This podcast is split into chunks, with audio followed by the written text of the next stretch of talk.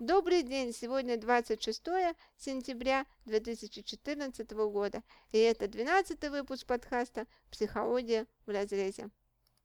Одиннадцатый выпуск подкаста я обещала записать на тему зависимостей, но так получилось, что предыдущий подкаст был подкаст с Александром Воробьевым. Я была в его подкасте «Ну и денек». Большое спасибо Александру за то, что пригласила свой подкаст. Мне было очень интересно, и вам, как, как я сужу по статистике, было тоже интересно. А в связи с этим у меня появилось много вопросов о том, как меня пригласить в подкаст. Все очень просто. Если какие-то у вас темы есть, темы совместных подкастов, пожалуйста, пишите мне в мой контакт. А, меня зовут Нелли Лисица, еще раз напомню, тем, кто не знает или по какой-то причине забыл. И там мы уже обсудим тему и договоримся о совместных выпусках. Ну а сегодня наша тема зависимость. Зависимости.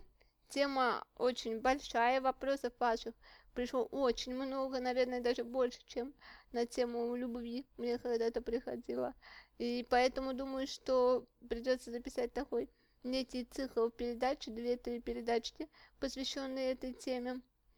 Для начала стоит рассказать природу зависимости, откуда вообще берется у человека зависимость. Я не говорю о какой-то конкретной зависимости, а как вообще о феномене зависимости вообще. А, ну, многие психологи считают, что зависимыми людьми становятся тех люди, которые их э, недолюбили в детстве. Часть э, правды в этом высказывании есть, но я немножечко зависимость рассматриваю под другим углом, точнее под разными углами. Вот э, э, у каждой зависимости есть своя причина, как мне кажется. Вот, ну, первая причина это, естественно, внутренняя пустота. Когда человеку нечем заполнить свой внутренний мир, когда человек пуст, тогда он пытается его заполнить какой-то привязанностью, а, привязанностью такой больной привязанностью к чему-либо, кому-либо, и то, мы, то, что мы называем зависимостью. Будем вот так считать. Ну а теперь я зачитаю ваши вопросы и попытаюсь на них ответить. Первый вопрос нашей сегодняшней передачи, нашего сегодняшнего подкаста. У меня такая проблема. Я люблю заниматься чем-нибудь опасным. Мне всегда хочется чем-то пощекотать нервы. Например, люблю ходить по краю крыши. Часто гуляю вечерами, когда уже стемнеет. Постоянно попадаю в такие места, где ходят опасные личности. Скажите, пожалуйста, есть ли у меня какое-то отклонение или это норма? Если я долго не занимаюсь ничем опасным, мне становится скучно жить. Я впадаю в депрессию. Как мне с этим справиться? И если у меня адреналиновая зависимость. Ну, можно сказать каким-то таким обывательским языком, адреналиновая зависимость может и существует, но на самом деле это разновидность невроза, когда человеку хочется пощекотать себе нервы, когда человеку постоянно нарывается на неприятности. Мы наверняка все знаем таких людей, или они нам как минимум встречались. Но все это разновидности невроза. Нет, это не норма. С этим нужно работать. И, к сожалению, тут с каким-то таким универсальным советом не отделаешься. Следующий вопрос. Опять человек не подписался. Подписывайтесь хотя бы какими-нибудь выдуманными именами, а то как-то не очень интересно отвечать, как будто бы в пустоту говоришь. Ну ладно, поехали. Здравствуйте, у меня такой вопрос. Наверное, покажется странным вопросом. Наверное, есть положительные зависимости, такие, как, например, зависимости от работы. Это когда делаешь свою работу хорошо, и ты не можешь ее не делать, не можешь делать ее плохо.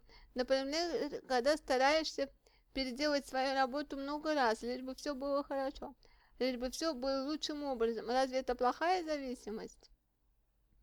На самом деле это совсем независимость, это называется перфекционизм, и у перфекционизма немного другие проблемы. Как правило, перфекционистами являются те люди, кого в детстве очень строго воспитывали, кому не позволяли крошить, э, когда кушают дети, причем маленьких, в маленьком возрасте.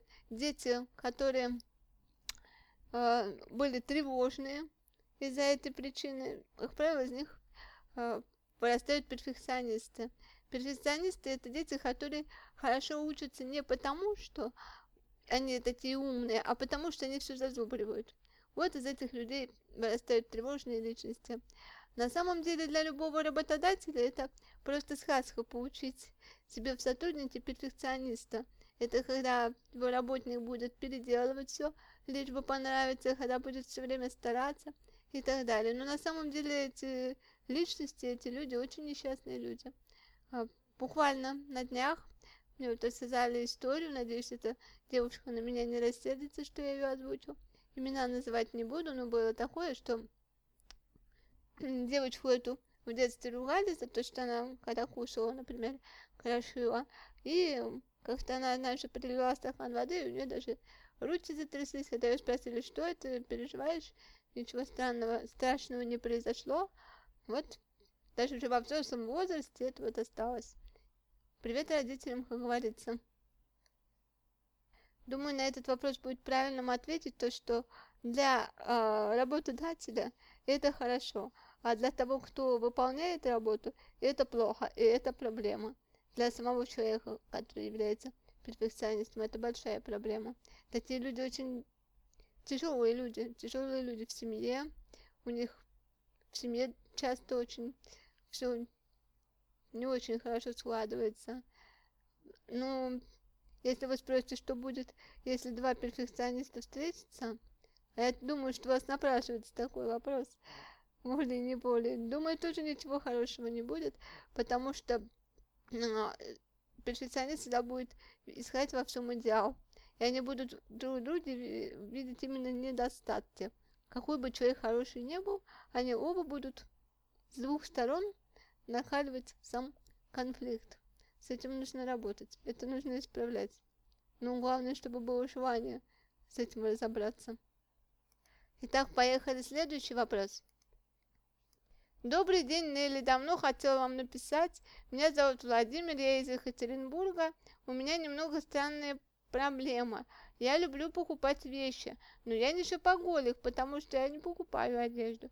Я покупаю дорогие вещи, например, купил за 2000 долларов часы которые мне совсем не нужны. Или еще хуже, покупаю дорогие сигареты, сигары, хотя совсем не, ху не курю. Мне не важно, как эта вещь выглядит, но важно, сколько она стоит. Если стоит дорого, то я ее беру. Я зарабатываю немного, но готов не есть, не пить, лишь бы деньги были на то, чтобы потратить на очередную дорогую вещицу. Что со мной и как мне с этим бороться? А, Владимир, отвечу вам так. У вас проблемы с самооценкой. Вы не любите себя, а, но хотите нравиться другим людям. Вы покупаете себе дорогие вещи, говоря себя, уговаривая себя тем, что я хороший, у меня есть же такая вещь. Вы ассоциируете себя с вещью, которую вы покупаете, даже если вы ей не пользуетесь. Это проблема именно э, низкой самооценки. Да и вообще, любая зависимость, это тоже так или иначе относится к проблемам самооценки. Но, в принципе, шопоголизм это опять же тоже такое бытовое понятие зависимости. Вот. Ну, думаю, я на ваш, на ваш вопрос ответила. Поехали дальше. Последний вопрос на сегодня у нас от Светы. Здравствуйте, у меня такая проблема. Я четыре года живу с парнем. Сначала было все нормально, он пил только по выходным. А сейчас все стало хуже. Стал даже руку поднимать, причем даже при наших знакомых и друзьях. Я его бросила, но он просится назад, говорит, что изменится ради нас. Говорит, что любит меня. Скажите, может ли измениться человек ради любви? Можно ли ему верить? Света, начнем с того, что у вашего молодого человека еще 4 года назад была проблема с алкоголизмом. Это так называемый отложенный алкоголизм. То есть он пил только по праздникам, только по выходным, но все время, находясь между праздниками и выходными, его мысли были прикованы к тому, как бы наступил скорее этот праздник, как бы напиться, расслабиться и оттянуться. Вот, так что рано или поздно это все равно привело бы к тому, что, к чему привело. На вопрос, можно ли ему верить, и может ли человек измениться ради вас, нет, человек измениться ради кого-то не может. Человек может измениться только ради самого, самого себя. Когда он сам посчитает, что ему все это надоело, и он хочет другой жизни, он хочет именно поработать над собой, только в этом случае можно надеяться на успех. И успех будет. Бывает такое, да, то, что приходят прям совсем уже алкоголики, алкоголики, которых там их лечили, и что только с ними не делали, а они пили-пили, и потом в один момент перестали пить, потому что это было их решение. Но у вас же молодой человек именно делает ставку на то, что он изменится ради вас. Поэтому делайте выводы. На этом 12 выпуск подкаста «Психология в разрезе» подходит к концу. Еще раз напомню, что вы можете записаться на консультацию через Skype F-психолог, либо через мою страницу ВКонтакте Нелли Лисица. Всем пока-пока. Пишите, задавайте свои вопросы. В следующем подкасте мы продолжим тему зависимости.